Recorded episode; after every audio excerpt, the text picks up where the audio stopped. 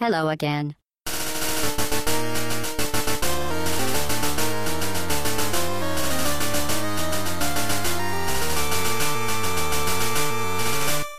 Merci d'être avec nous pour ce nouveau podcast musical de bagaujoie.fr que vous aurez le plaisir de suivre avec mes deux compères de thématiques, Dimitri et Alphonse. Bonjour vous deux. Bonjour. Bonjour. J'espère que vous allez bien.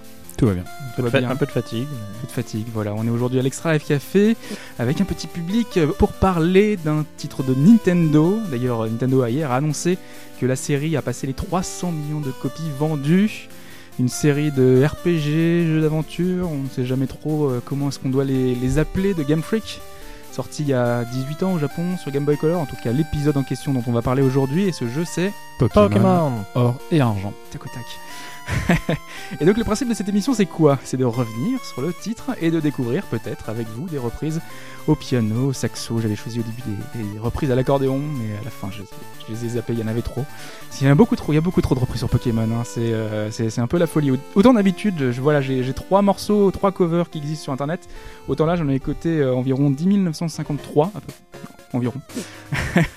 en tout cas, ce sont des morceaux qui devraient vous rappeler des tas de souvenirs si vous les avez fait à l'époque. Et justement, est-ce que vous vous souvenez, l'un et l'autre, comment est-ce que vous avez découvert le titre 6 avril 2001 Est-ce que vous l'avez vu à l'époque, au- le jour de la sortie? Non. J'ai Non eu un petit peu plus tard. Ouais, je savais qu'il allait sortir, mais je l'ai dû l'avoir quelques mois plus tard, je pense. Ouais. Moi, j'étais un petit peu détaché de, de l'actualité parce que bon, il n'y avait pas spécialement de moyens de s'informer Oui, voilà. euh, pour ma part. Et euh, j'ai découvert le jeu dans les rayons. Et je suis retourné une semaine après l'acheter. Je me souviens très bien de, de l'attrait que ça avait provoqué. C'était Pokémon Argent. Moi, J'ai Pour- pris l'or, moi. Pour le, le Lugia sur la, sur la boîte ou euh, Oui, Lugia. Alors en fait, maintenant, c'est plutôt l'inverse. J'ai tendance à préférer OO. euh, mais, mais Lugia était. J'ai fait pareil. Voilà. D'ailleurs, c'est pour ça que là, j'ai euh, le remake sur la table et j'ai fait l'inverse. Du coup, j'ai choisi OO parce que je préfère. euh, un peu de compensation. c'est ça. Et exceptionnellement, parce que d'habitude, je donne pas mon avis et je ne, je ne dis pas comment est-ce que je découvre les titres. Mais, euh, mais cette fois, je vais le dire parce qu'à l'époque, en fait, euh, moi, j'avais été vraiment ultra fan. J'avais adoré Pokémon euh, rouge et bleu, en l'occurrence le bleu, puisque j'ai la version bleue là sur la, sur la, table. Et, et en fait, dès l'annonce du titre et la sortie du titre au Japon notamment, donc c'était en 99, il y a quand même eu un an et demi d'écart avec, avec la sortie européenne.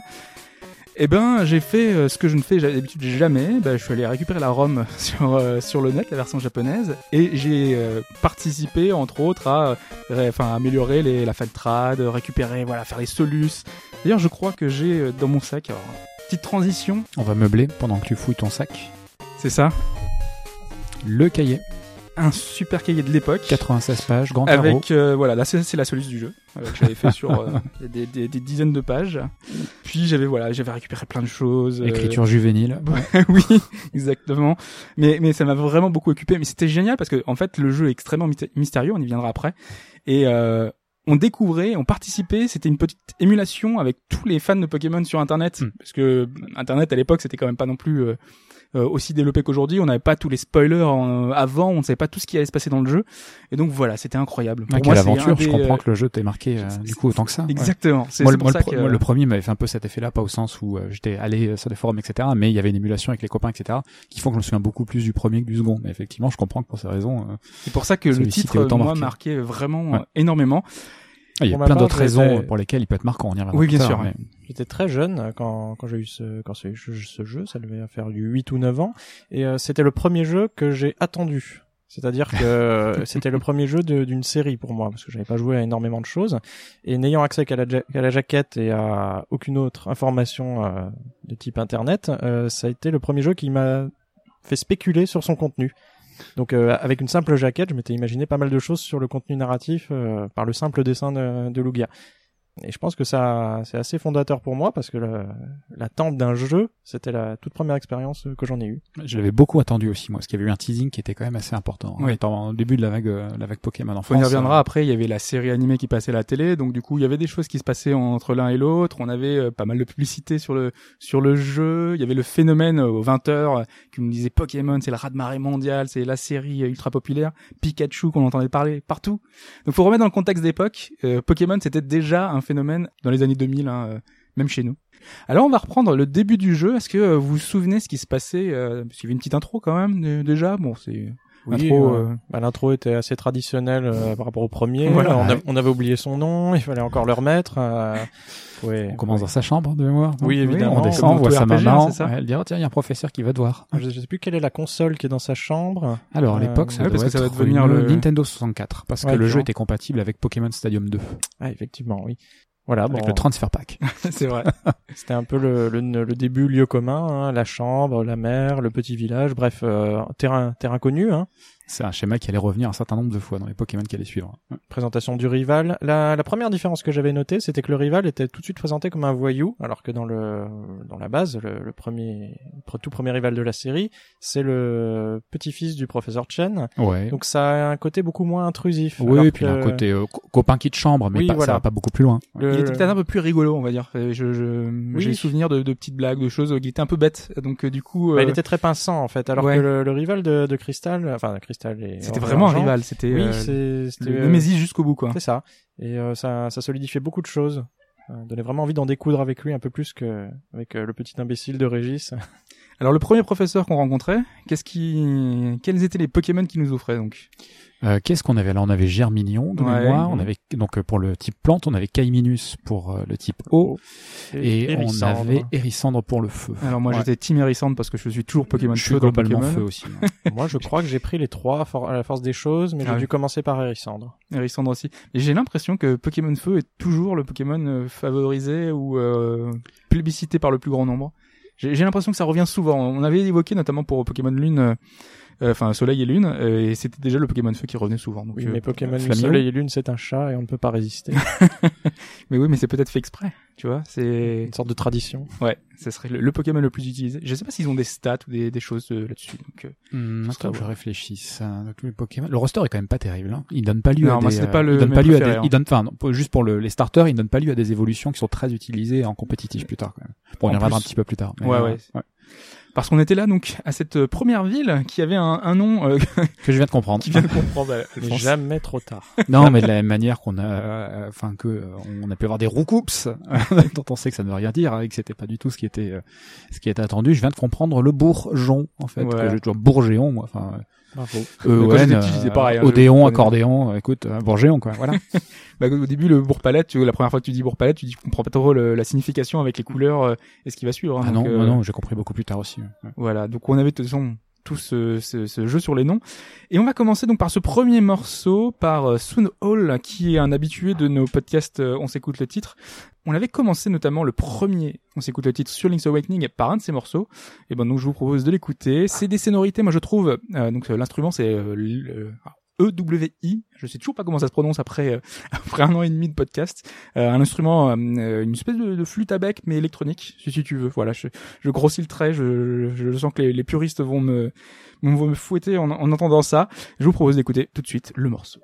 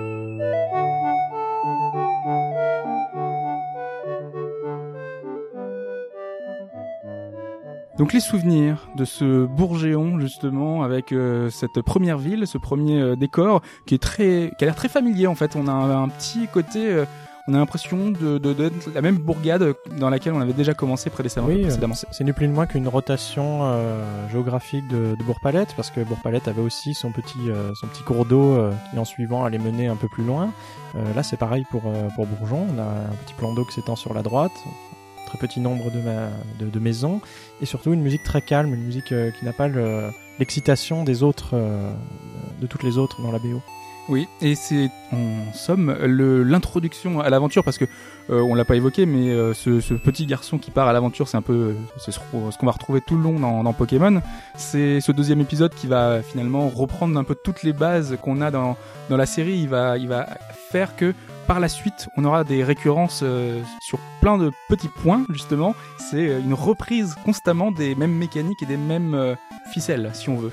Oui, en effet. Et euh, ce qui était assez intéressant pour, euh, ce qui était central finalement dans cette deuxième euh, trilogie, parce que ça allait devenir une trilogie, c'était le fait que Pokémon Jaune n'avait pas vraiment ajouté de choses euh, cruciales. hein. On avait rajouté deux, trois éléments. Le Pikachu qui te suit. Euh, oui, voilà. Alors c'était à la fois énorme et, et très petit finalement. Oui. Euh, en revanche, avec l'apparition de Or et Argent, euh, les fans ont pu commencer à détecter ce qu'il allait, ce qui allait devenir la, la, la génétique finalement de la série.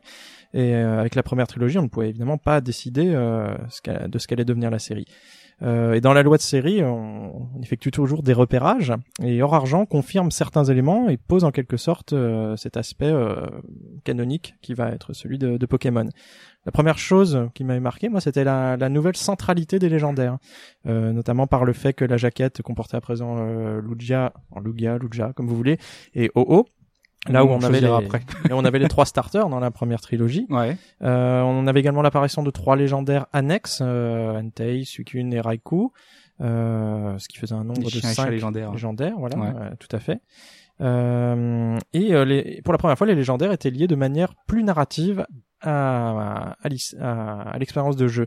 Là où la première trilogie nous fournissait un Elector, un Articodin et un Sulfura qu'on rencontrait à peu près comme on tombe sur un caillou sur une route et qu'on pouvait également ne pas euh, Mais c'est quelque chose que pas moi, suivant, enfin que j'aimais bien malgré tout parce que c'était euh, une recherche par nous-mêmes, euh, ce, ce côté où on expérimente, on essaye de, de fouiller les, des endroits un petit peu cachés. Euh, Il y a la citation, la fameuse citation de, pas citation, mais euh, anecdote de, de Miyamoto qui explique que pour Zelda, il aimait bien aller dans les, dans toutes les caves euh, chez lui, euh, et puis ça lui a rappelé un petit peu, euh, voilà, son enfance quand quand il pensait à ça. Il aurait voulu faire un jeu avec ce même degré finalement de, découverte et de et de, et de- voilà de d'aventure et Exploration, de hasard. Exploration, ouais. Et, et moi, je trouve que Pokémon, c'était complètement ça, quoi. C'était, j'étais petit, je, je m'identifiais totalement au personnage et je partais à l'aventure. Et j'allais euh, dans des grottes, dans des, dans des lieux qui ne me garantissaient aucune, euh, aucune chose, parce que parfois, il y avait des lieux, il y avait des cul-de-sac, euh, il y avait des endroits où on ne pouvait pas passer parce qu'on n'avait pas la bonne CT ou la bonne CS.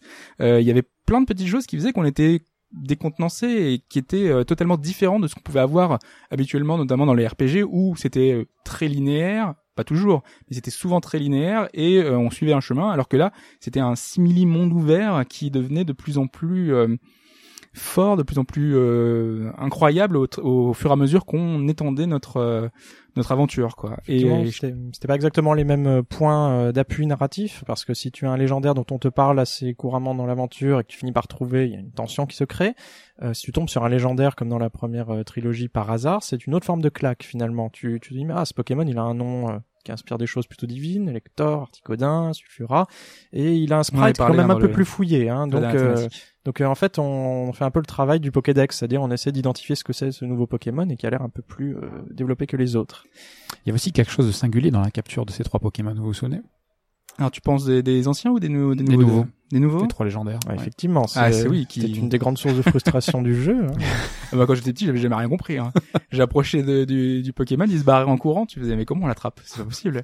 Ouais, c'est c'est des heures et des heures de, de jeu à contrôler dans le Pokédex parce qu'il fallait les croiser une première fois pour pouvoir les identifier, euh, contrôler dans le Pokédex leur lieu de leur lieu de positionnement. Et moi, ce que je faisais, j'avais trouvé une technique. Je ne sais absolument pas si elle euh, servait à quelque chose. C'était que je choisissais l'une des zones en dessous de Rosalia qui avait trois carrés d'herbe et avec coupe, je réduisais à un carré d'herbe. Je ne me baladais que dans ce carré d'herbe. En fait, ça ne servait strictement à rien, je pense, parce que le pourcentage de chance n'était pas fonction de la surface. Euh, mais ça, ça m'a donné lieu à. Ah, J'ai jamais attrapé les trois dans une version. On a fait des, des heures et des heures de, de Ouais, de j'avais dû refaire. euh, euh, J'avais j'ai refait précis. Hard Goal, euh, pardon, donc le remake il y a pas très longtemps. Je me souviens que j'avais bien galéré. Et l'une des astuces consistait à se mettre dans un des endroits les plus centraux du jeu pour avoir le maximum de chances de, vous savez, de passer d'un d'un- écran où il apparaît un écran où il n'apparaît pas. Voilà, fallait ça juste faisait un être peu gagner du suffisamment temps, quoi. central. Ça faisait, euh, Ça faisait gagner du temps, mais c'est pas, une- ça ne garantit rien, quoi. Parce qu'après, il fallait encore l'attraper. Et Hurlement. non, c'est quoi qui c'est euh... déjà fuite.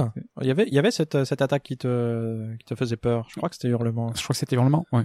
Et puis euh, voilà, il pouvait fuir. Et puis puis tu voilà. le tuais, tu le tuais, tant pis pour toi. Mais il y a quelque chose de remarquable avec ces trois, euh, ces trois Pokémon euh, légendaires, c'est que eux avaient leur thème musical propre, alors que euh, le- les combats ultimes contre Lugia et O, euh, s'y bénéficient bien de, de ces sensations d'aboutissement narratif euh, qu'on a évoquées.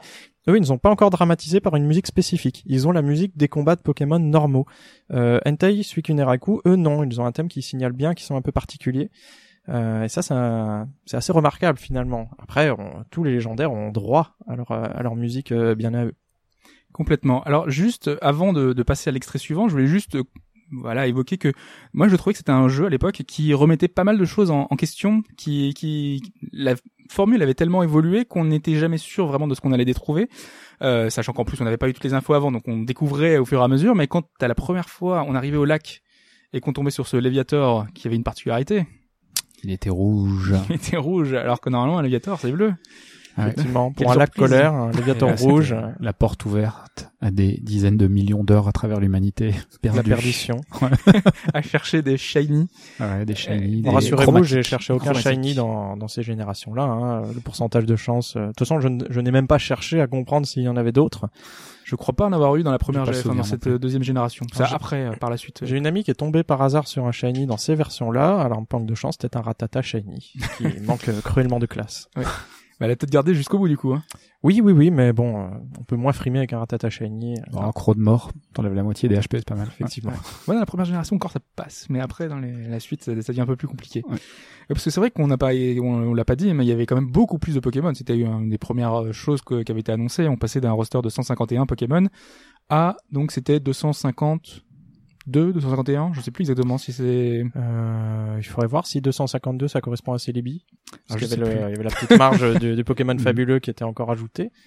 Bah, bonne question. Voilà, on, on nous dira euh, peut-être pendant qu'on passe l'extrait sonore euh, juste après. Euh, oui, parce qu'il y avait beaucoup de choses aussi qui étaient un peu mystérieuses. Moi, je sais que la première découverte, euh, bah, je parlé tout à l'heure des, des Arbis. Moi, j'étais persuadé qu'il y avait un sens caché derrière ces, ces Arbis. Comment on peut avoir 26 versions d'un Pokémon et qu'on et qu'il et qu'il y ait rien derrière Il n'y a pas une, une, une petite un petit truc mystérieux caché. euh. Ouais, ça m'a beaucoup frustré. Moi, j'ai moi j'ai cherché tout. J'ai me dit il y a une phrase, il va y avoir un mot. Surtout qu'il y avait des, des fresques sur le côté avec des oui. avec des phrases. Il y avait Et, euh, forcément un moment, une combinaison à faire pour qu'une porte magique s'ouvre et que derrière tu trouves le trésor absolu. Surtout que ces runes étaient complètement vides. Hein. euh, quelque chose devait apparaître, comme tu dis. Il y Mm. avait bien quelque chose qui allait se produire. Mais ça, c'est ce qui s'est passé avec Crystal et pas euh, or et argent. Dans Crystal, ils avaient rajouté euh, des petites salles avec des énigmes. Et en fait, les arbis euh, apparaissaient sur des fresques derrière euh, derrière certains hôtels. Et en fait, ça correspondait à l'utilisation d'une attaque ou d'une CS. Euh, par exemple, lumière. Je crois qu'il fallait utiliser flash. Et là, on avait quelque chose qui s'ouvrait enfin deux jeux plus tard, enfin un jeu plus tard, et qui conduisait à d'immenses phrases dans d'immenses salles qui n'avaient aucun sens. Par exemple, je cite, nous, nous érigerons une statue à l'extérieur.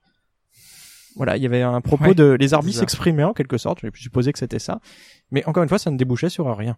En tout cas, au-delà de ce côté mystérieux, il y avait quelque chose qui était aussi assez impressionnant. C'était le côté très ancré dans le dans le réel, puisque Johto, la nouvelle région de ce Pokémon, hein, puisqu'on n'était plus à Kanto, on passait à Johto, Pokémon Johto. Et euh, là, on était avec pas mal de choses, euh, enfin un peu nouvelles. Et euh, parmi ces références, notamment à la réalité, on avait la tour Chétiflore.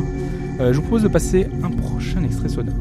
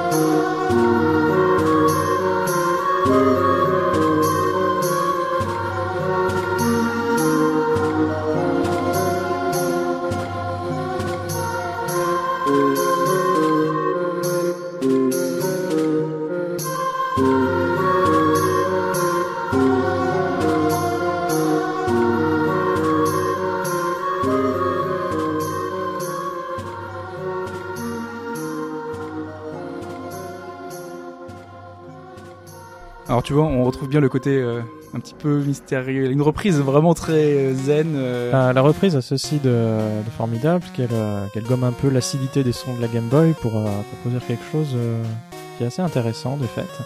Et bon, C'est un, français hein, qui a fait ces reprises-là, qui fait des reprises un peu new c'est pas mal. Du Sounds, enfin en tout cas c'est sa chaîne qui s'appelle comme ça, et c'est vrai qu'elles sont plutôt, plutôt intéressantes. ouais. Et oui, euh, du coup, c'est peut-être l'occasion de reparler un peu de, euh, en écho à un certain podcast qu'on a pu faire sur la diffusion de la culture japonaise. Euh, voilà, c'est, redit.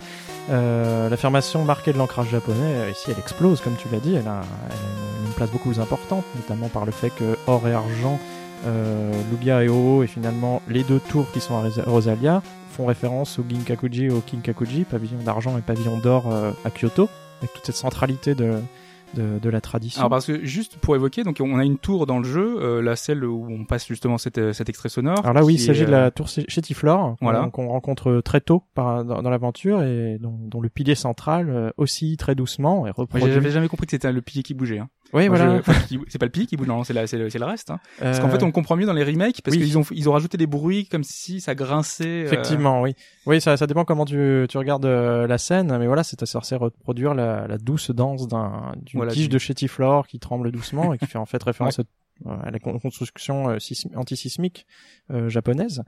Et euh, il y a beaucoup de parallèles à dresser. euh, par exemple, en haut de la tour, euh, la tour ferraille, donc qui est la tour euh, dorée, on a OO et euh, ça, en haut du pavillon d'or à, à Kyoto, on a une espèce de phénix tout petit euh, qui ressemble assez près, d'assez près à, à, à ce Pokémon-là. Et puis évidemment à Rosalia, dans la ville centrale, euh, très inspirée de Kyoto, on a euh, tous ces personnages, les geishas. euh, beaucoup de moines également Et les de- moines, ouais, dans, dans le voilà dans le monde euh, dans le monde entier ce qui était complètement absent du de la première trilogie hein, une la spiritualité était beaucoup beaucoup moins forte et euh, de même que le, le champion de Rosalia, c'est Mortimer, c'est un, c'est un champion euh, dont la spécialité est le type spectre, ce qui peut peut-être euh, renvoyer à l'aspect traditionnel euh, du Japon, du point de vue des yokai, de, de l'habitation de la nature Ouais, par parce qu'on en avait parlé parce que moi, j'ai- moi j'aime beaucoup ces épisodes-là parce qu'ils sont beaucoup plus ancrés dans le réel. Enfin, pas forcément dans le réel, mais c'est beaucoup plus des, des choses du, du quotidien. Les yokai, c'est euh, des, des, des choses, des croyances qu'on a qui sont un peu populaires. Euh, là, en l'occurrence, la légende, euh, enfin pour les légendaires qu'on qu'on a, donc ce sont deux euh, oiseaux qui vivent sur, enfin, au perchoir en haut d'une tour, euh, la tour qui va brûler et, et les trois légendaires, donc euh, les chats et les, les chiens, sont des chats et des chiens qui ont péri dans l'incendie et qui ont été ressuscités par ces légendaires-là. Et je trouve qu'il y a une force en fait dans cette dans ces légendes-là qui est beaucoup plus puissante que les Pokémon qui vont suivre avec euh, d'un monde parallèle ou du temps ou euh, du, de la lune et le soleil. Je trouve que c'était beaucoup plus euh, crédible en fait, enfin Ben, crédible. Effectivement, ces Pokémon-là sont beaucoup plus ancrés dans la tradition, et dans les éléments, euh, en comparaison des autres qui vont suivre, qui sont plus des concepts, euh, comme le temps, l'espace. Euh, ça culmine beaucoup avec euh, Perle et Argent. Il y a une dimension très philosophique dans, dans la quête d'Arceus, euh, avec euh, avec les objets qu'on peut récolter. Il y a vraiment de, de belles phrases assez sympathiques. Et euh, voilà, bah, Raikou, Entei et Suicune sont nés de, alors pour Entei du de, de la, pour Raikou pardon, de la foudre qui a frappé la Ouais. tour. Inspiré du Raiju hein, qui est euh, Voilà. un chat. NT électrique. du euh, du feu qui a qui en a suivi et euh, Suicune de l'eau qui a éteint la, la tour et c'était une- c'est une très belle histoire qui tient en très peu de lignes. complètement. Et C'est il y a- pas mal pour un Il y a jeu pour beaucoup de enfants. choses. Hein. Euh, oui, oui.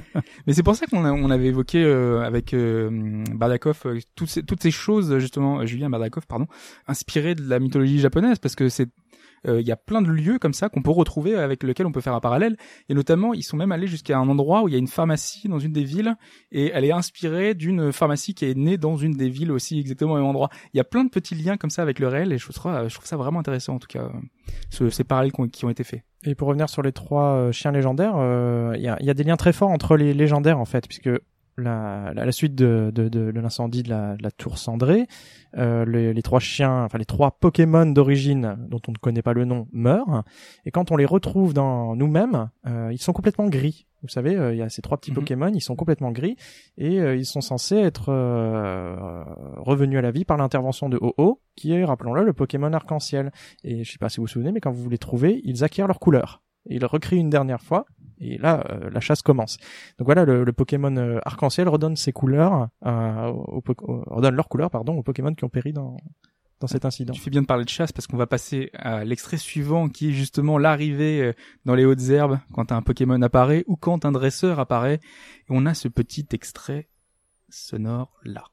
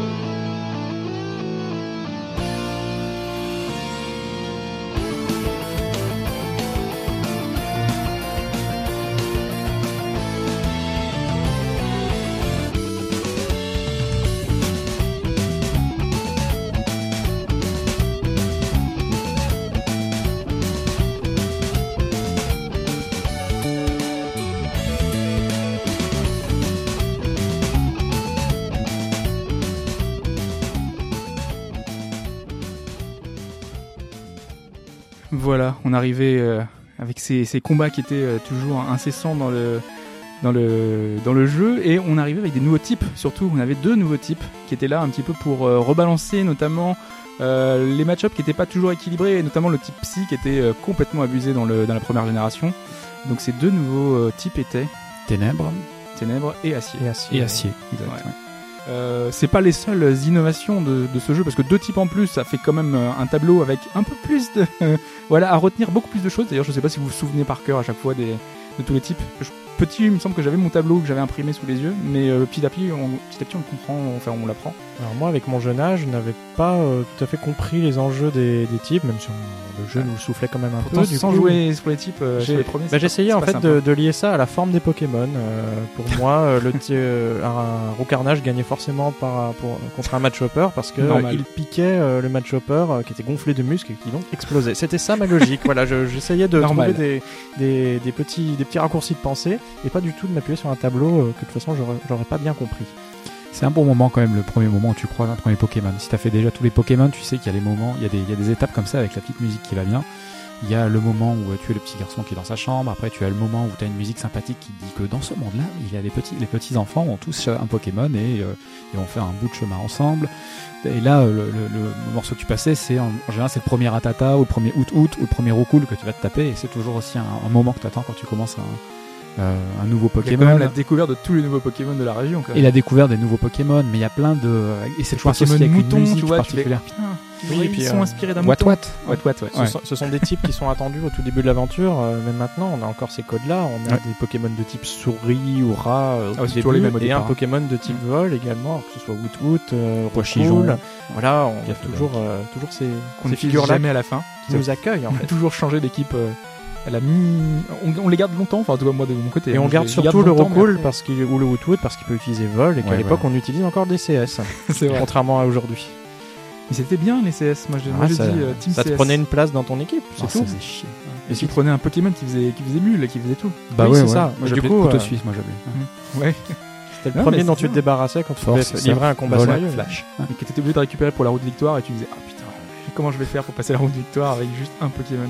C'était compliqué il y avait pas mal d'évolutions hein, dans le système de combat dans les mécaniques euh, notamment faire tenir un objet ça changeait radi enfin faire tenir un objet à un Pokémon c'était quand même très euh, pratique. Euh, au début moi je comprenais pas je me disais mais lui donner une baie ça lui redonne à peine euh, 10% de sa vie ça sert à rien. Mais après sur des, avec des objets qui étaient un peu plus puissants euh, genre, genre vive griffe euh, qui permet d'attaquer en premier ou ce genre de choses là ça change radicalement le- les combats hein. Ça démultipliait la portée stratégique déjà, Ah ouais. ça ajoutait une dimension assez forte. On pouvait customiser d'autant plus son, per- son, son personnage, j'allais dire son Pokémon. Ça m'avait un peu perdu à l'époque hein, quand même. Il y avait pas mal de nouveautés dans le jeu qui faisaient que j'ai perdu mes repères du premier que j'avais maîtrisé euh, comme un fou. Et euh, il y a eu un moment où j'ai pas aimé le jeu en fait. Ouais. À ce point-là. à ce point là Ouais, parce qu'il y a d'autres nouveautés. On continue. ah oui il y en euh, a- il y en a beaucoup d'autres hein, mais- Alors, dans ces nouveautés, une des nouveautés majeures qui avait été annoncée via l'animé, il me semble, c'était justement euh, l'arrivée des œufs. Donc, euh, dans le dessin animé, normalement, Ondine récupérait un œuf qui va la suivre pendant très très très très longtemps, hein, son fameux Togepi. Également, on a eu très très tôt dans la communication autour du titre, il y en avait un petit peu quand même, hein, c'était Pichu. Et là, c'était euh, c'est normal, c'était le, le bébé, les bébés, de- ouais. du Pikachu. Donc forcément, c'était la révolution. kawaïisation du Pokémon le plus mignon de, Ouais. de, de l'histoire. euh, Je sais que les réactions étaient mitigées quand même à l'époque, hein, parce Ah que oui Pichu était quand même très mignon et donc du coup ça faisait très, euh, on l'a fait juste pour vendre en fait. Mais j'ai l'impression que la hype a jamais pris euh, finalement parce que Pichu, euh, voilà. Ah, Il y avait, il y avait concurrence sur le ça, kawaii dans cet épisode quand même. hein. Effectivement, oui. Oui, il y en avait quand même pas mal. Ouais. Enfin, vous je avez sais pas lesquels tu penses. euh, Ouais, J'adore Coxy, moi je trouve qu'il est super mignon. Ouais. Ah ouais, Il a un cri absolument ravissant. En plus, ouais. Ouais, On, on a presque l'impr- l'impression d'entendre Coxy comme ça. exact. Ouais. Ah ouais, non, Et ouais, euh, pas tant que ça. Maril, ouais. Ah, Marie Louis. Ah ouais, qui est aussi. euh, mais qui- ah oui non, oui, il, était- déjà là, il était hein. Il Ah, il très, pas dans le premier. très investi dans, dans, le, dans le dessin animé, il me semble, Marilyn, on, on le voyait beaucoup. Ouais. Parce qu'il y avait le bébé Maril déjà dans celui-là, donc euh, ou alors c'est dans le suivant. Oh là là, je suis en train de. Ah, c'était c'était bien Azuril. Azuril était, était dans, le, dans le jeu. C'était le... Dans le 2, ouais. Euh, Dans Or. Oui, c'est Ouais. ça. Ah oui, non, Ouais. ils, ils sont pas dans Rouge et Bleu. Ça, c'est Non, non. Ouais. Marie- Ok. Marie Ah non, non ah plus, non, non, hein. non, absolument certain. Je, je- Enfin, je te regarde. crois. Regarde Je la forme crois. de sa queue, c'est beaucoup trop fantaisiste pour la première génération. C'est incroyable.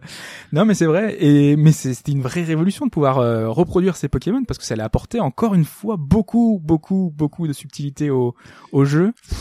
Ah ouais, surtout si vous jouez un petit peu en compétitif ou vous essayez de faire un petit peu de, de découvrir un petit peu le, le méta du jeu. euh, les œufs, la reproduction. Euh, Et si je dis pas de bêtises, la pension, elle existait bien dans la première trilogie. Voilà.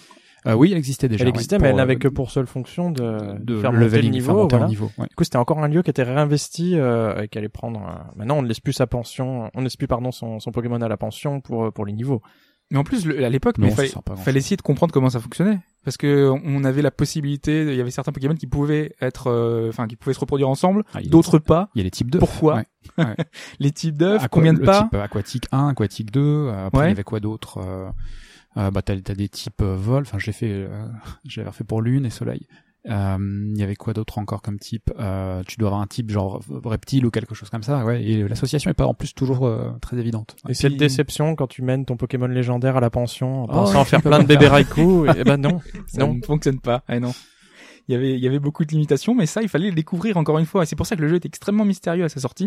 Et je trouvais ça fantastique. Et finalement, en fait, ça, ça apportait une dimension beaucoup plus biologisante aux Pokémon avec la sexualisation des, des Pokémon, mâle, femelle, et, Oui. et on avait un neutre, alors je sais pas comment on disait ça, indéterminé, euh, métamorphe, il était, euh, bah, il était agenré tout simplement. Ouais, ouais. Donc ça, ça donnait un petit projet scientifique finalement à, à ces bestioles qui euh, étaient un peu abstraites dans le premier, mais là, Mais tout, tout, tout faisait que ces Pokémon devenaient de plus en plus concrets euh, finalement. Ils auraient pu être dans la vie réelle. Ils étaient euh, presque des animaux de compagnie comme on aurait pu aller avoir euh, dans la dans la réalité. Quoi. Ce, ce monde-là pouvait exister. C'était cohérent. C'était euh, c'était intéressant. Et on arrivait euh, assez rapidement à un fameux parc national, l'équivalent du parc safari qu'on avait connu euh, auparavant, mais qui ajoutait une petite touche assez intéressante. Je vous propose d'abord d'écouter cet extrait sonore au saxo.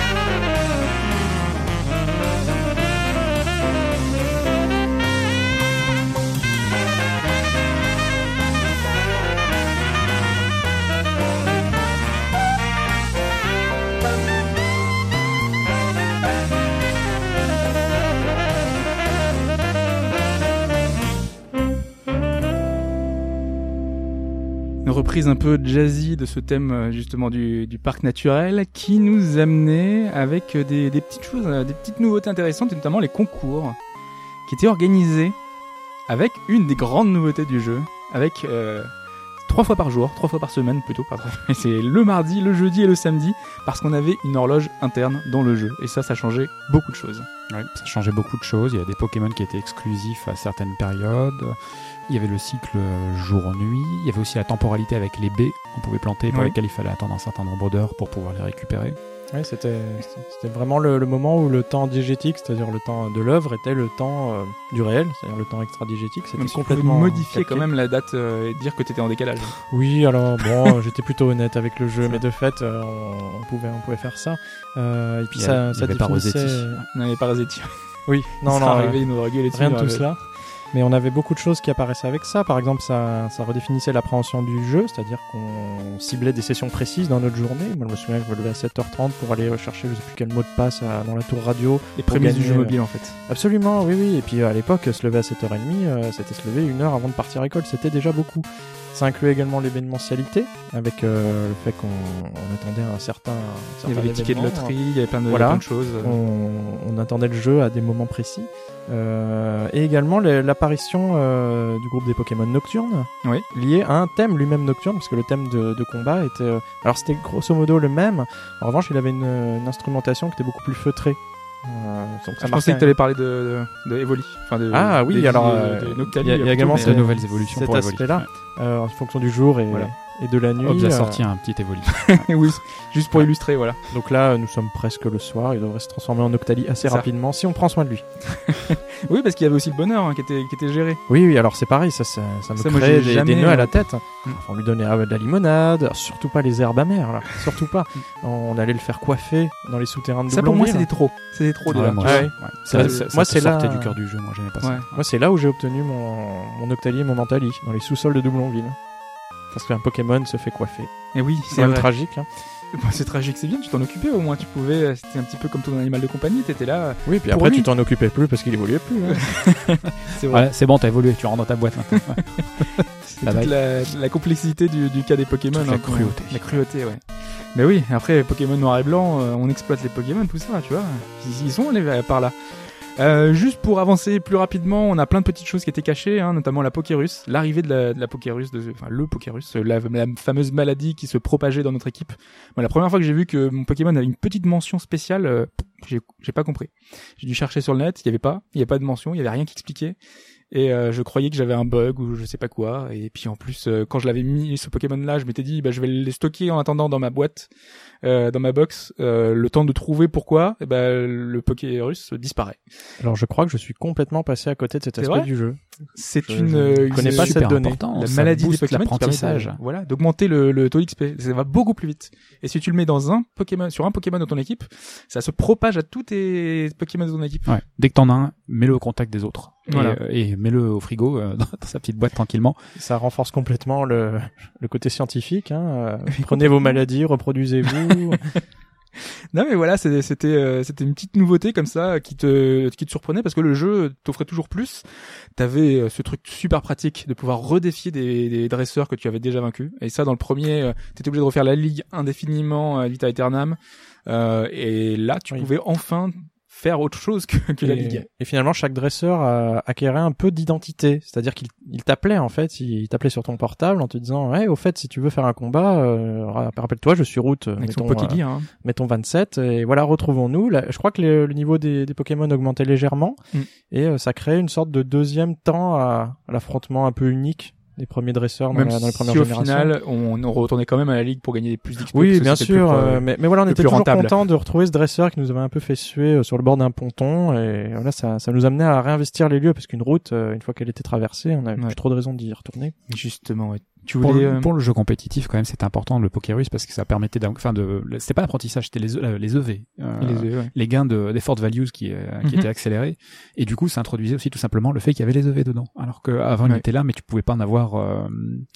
Euh, attends, que je te dise pas de bêtises, est-ce qu'il y avait les EV dans le premier? Du coup, là, j'ai un petit doute. Il me semble que si, mais et en plus, moi j'ai appris là, du coup, en préparant le podcast, que les IV étaient, enfin, étaient euh, intégrés notamment pour les Arby. Euh, les Shiny étaient forcément euh, d'un certain, d'un certain type euh, parce que ils avaient des IV, enfin, ils étaient fixes aux IV. il y avait toute une, toute un, toutes des subtilités comme ça qui étaient, qui étaient intégrées au jeu, qui faisaient que c'était assez compliqué. Mais tu voulais revenir sur les mécaniques justement, non? Euh, non, peut-être juste une chose aussi. Bon, pour les EV, retirer ce que j'ai dit, mais je sais que enfin, le, le Pokerus permettait effectivement d'accélérer l'apprentissage des EV, le gain des, des, des EV. Il y avait aussi la division du spécial en deux catégories aussi, hein, qui est euh, Ah l'une oui. des nouvelles fonctionnalités, enfin l'une des nouvelles fonctionnalités, l'une des nouvelles caractéristiques du deuxième épisode, qui sera gardée dans tous les épisodes qui suivront. Le spécial était avant euh, euh, une statistique unique en fait. Et là, c'est attaque spéciale. Attaque et défense et défense spéciale. Ouais. Ouais. Ce qui, euh, après, introduit beaucoup de différences en compétitif Ouais. parce que t'as des Pokémon qui sont spéciaux et t'as des Pokémon qui sont physiques. Complètement. Alors, tu avais commencé à parler justement de, de routes, de voyages, de, de connaissances qu'on qu'on retrouve. Et l'une des grosses surprises, c'était qu'à la moitié du jeu et qu'on pensait être la fin du jeu, on est, on est là, on vient de battre euh, le Conseil des Quatre. Et qu'est-ce qui se passe? Il se passe qu'on retourne à Bourgeon. Le jeu ne, nous indique pas grand-chose, mais on retourne à Bourgeon et comme on en parlait au tout début, il y a ce, fameux lac, ce petit, ce petit cours d'eau à droite. Et euh, si on prend de son, son propre chef euh, un Pokémon pour aller voir ce qui se passe par là-bas, on a une route euh, qu'on ne connaît encore pas. Puis on tombe euh, sur une zone un peu plus familière qui est, qui est toute proche de, de Jadiel, je crois, et on se retrouve dans la première génération. On Et a C'est la révolution. et la carte, en fait, c'est intéressant parce que la carte des Pokémon, euh, quand vous vous affichez, vous avez le, le- la vie, enfin le monde global. Et là, du coup, ça chargeait une nouvelle carte et on se retrouvait à Kanto. Euh, donc une, une grosse surprise finalement que, que de retomber là-dessus. Donc, c'est, faut imaginer un open world, c'est euh, comme si euh, dans votre plus grand open world que vous aviez, vous aviez euh, celui du précédent qui a été intégré Voilà. dans le jeu. Donc deux fois plus. Hein. C'était c'était assez magistral et ça donnait lieu à des réécritures. euh, Alors avant qu'on en parle, juste avant qu'on en parle, on va passer l'extrait sonore qui nous amenait, si on voulait aller plus vite, euh, avec ce fameux bateau qui nous amenait d'un lieu à un autre, qui nous faisait la traversée. Euh, on va passer l'extrait sonore tout de suite.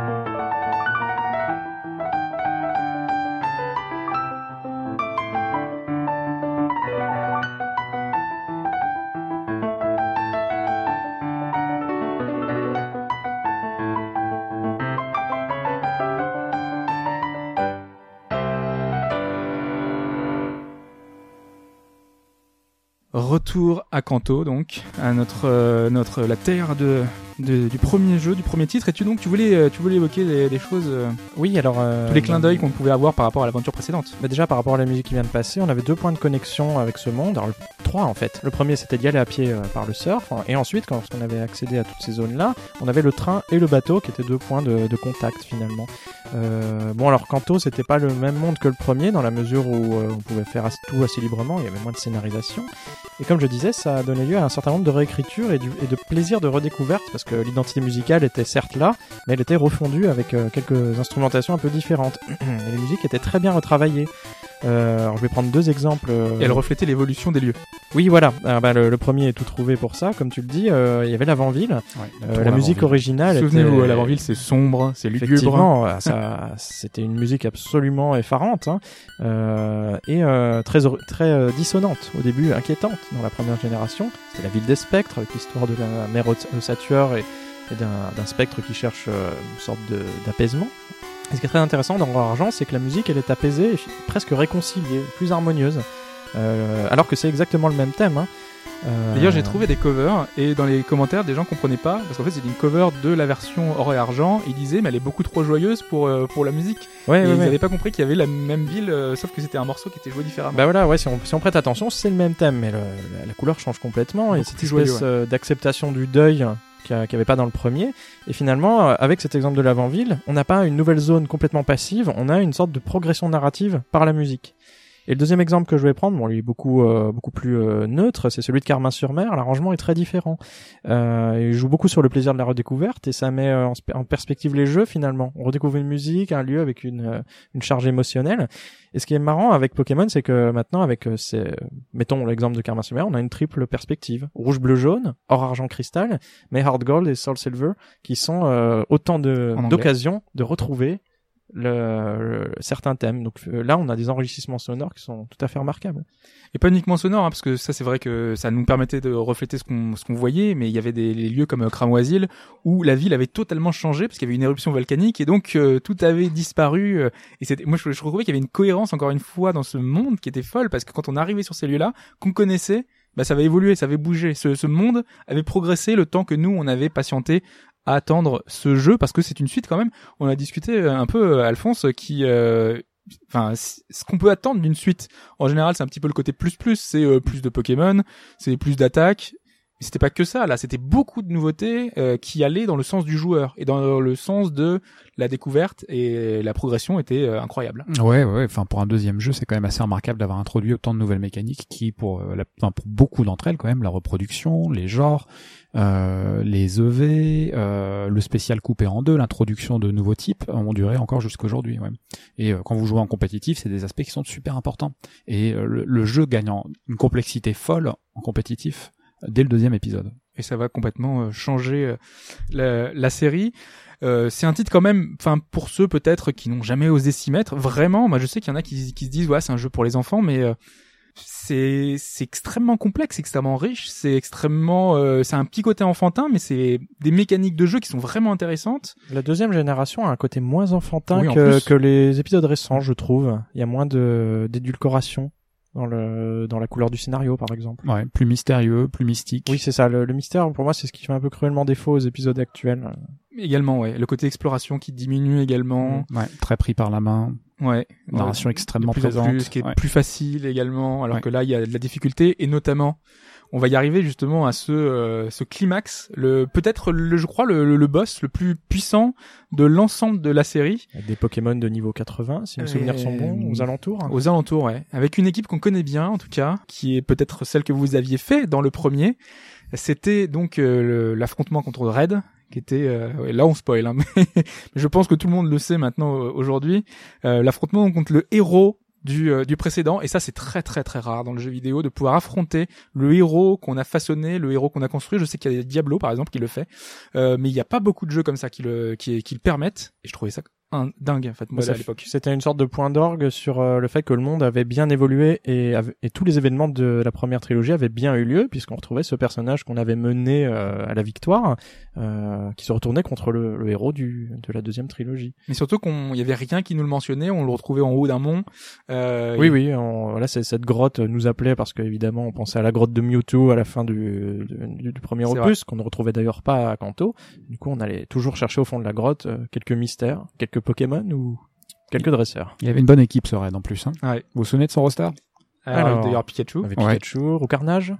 euh, Non, un pas, Dracofeu pas peut-être? Carnage? Dracofeu, oui. Hmm. Euh, Qu'est-ce qu'il Il y avait tous les starters en fait du premier. Ah, tous Ouais. les starters. Ouais, donc Ouais. euh, enfin Pikachu pour la version jaune, puis Tortank, Florizard et Dracofeu. Euh, également deux autres, il y avait Ronflex Ah bah oui, Ah fait que c'est un traditionnel, ouais. et Mentali. Et ça lui fait quand même une bonne équipe, hein. Mentali, il l'a chopé entre le 1 et le 2. C'est vrai, c'est vrai. Bon, Dali, il Enfin, était entre pas là la, au départ. Entre la première et la deuxième génération. Une ouais, sorte d'angle est- mort, il a vécu sa vie. N'empêche, il a pas choisi les moins bons de Pokémon. Ouais, voilà, tu pourras faire, Ronflex, euh, déjà. euh, Chronicles of Red, euh, comment Red a qui Mentali. Voilà, c'est un spin-off. Pour Ouais, un c'est ça. DLC futur. Ouais, ça aurait été comme ça aujourd'hui, hein. C'est ça qui est On malheureux. l'aurait sorti par la suite, euh, la petite aventure euh, annexe. Mais d'ailleurs, euh, une anecdote un peu personnelle, euh, quand j'ai repris la série un peu plus tard avec euh, Pokémon euh, Diamant, je pensais qu'après la ligue, mais c'était un acquis pour moi. Je pensais qu'après la ligue, on retournait à, à, à Kanto. Quand j'ai appris que ça n'avait pas lieu, je n'ai pas fini la ligue et j'ai arrêté le jeu. j'étais, enfin, j'étais vraiment en colère.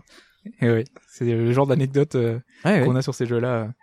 On, on y reviendra peut-être dans un podcast thématique, je crois, sur les attentes qu'on peut avoir d'un jeu. Qui... on est déjà dans la transition parce qu'on enregistre le Tout même prochain. jour. Voilà, tout prochain, euh, sachant qu'il va arriver après normalement, mais on va parler de classique. Et il y a, y a une notion de, euh, les, en fonction de nos attentes, on peut être déçu d'un, jeu. Ça peut euh, affecter notre expérience de jeu. Voilà, on va se terminer là-dessus. On va terminer là-dessus. Peut-être que euh, évoquer rapidement le remake qui est arrivé, hein, puisque c'était un jeu. euh, Enfin, Nintendo a l'habitude de faire euh, tous les X temps des remakes de ces générations pour les nouveaux joueurs et les jeunes joueurs, euh, qui était un remake plutôt plus- plutôt honorable et qui avait euh, un Poké Walker avec. On en parlait. Super, dont tout le monde se souvient tout à fait des fonctionnalités. et- Euh, Tu l'avais pas utilisé toi? Tu l'as jamais eu en fait? Donc on est sur des, est j'ai- pas joué à ces versions-là, 2009, et- 2010, hein, je crois. Ouais. J'avais j'avais vu le c'était ce gadget comme C'était quelque un chose podomètre. euh, complètement loufoque. Ah bah, C'était complètement loufoque. Ah voilà, j'avais eu raison.